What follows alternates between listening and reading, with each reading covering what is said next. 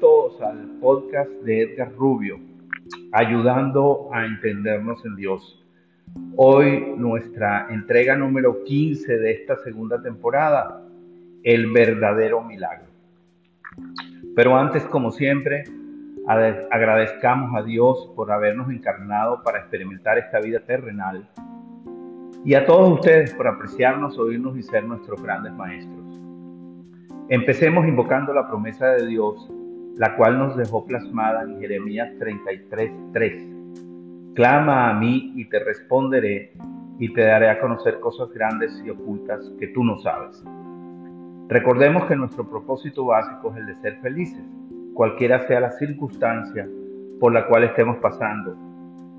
Pongamos nuestro foco en lo que tenemos.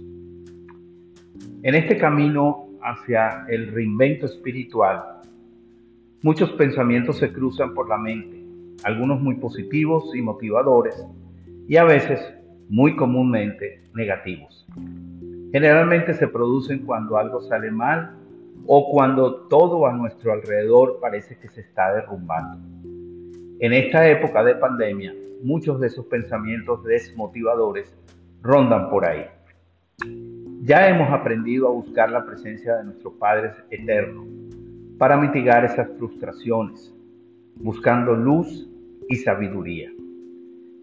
Hemos determinado que sin Él nada se logra. ¿Cuál es el secreto?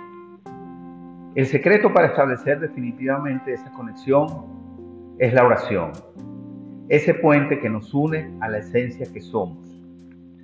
Pero me pregunto, ¿estaremos pidiendo lo correcto? Pedimos milagros en la mayoría de las veces.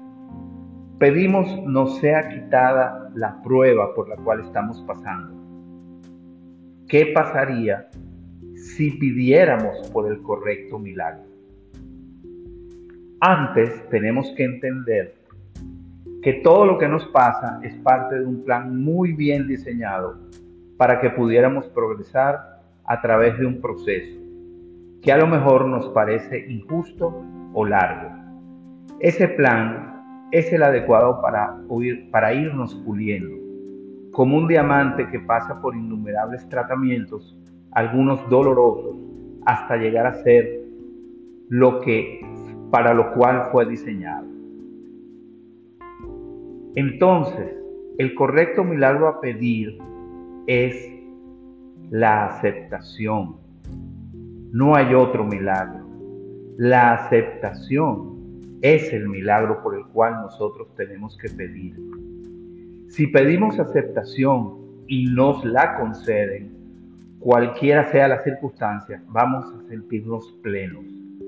Vamos a sentir que somos poderosos, que somos los hijos reales de Dios y que estamos cumpliendo con el propósito para el cual Él nos trajo a vivir esta experiencia. Pero no confundamos aceptación con resignación.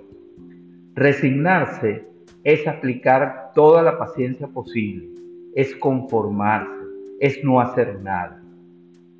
Aceptar es el acto consciente de reconocer que estamos pasando por el trance que nos corresponde en cada momento de nuestras vidas y que nos debemos sentir agradecidos por esa situación. Esa situación forma parte del plan que con un inmenso amor Dios diseñó para nosotros. La aceptación nos incrementa la estima espiritual. Meditemos. Dios mora en mí y es la respuesta a todas mis incertidumbres. Todos los días, a cada momento, tengo la opción de ser rehén de mi ego y de mi pasado, o puedo ser el anfitrión del Ser Supremo y por consecuencia dueño de un brillante futuro. Elijamos ya, en el nombre de tu amado Hijo Jesús. Amén y amén.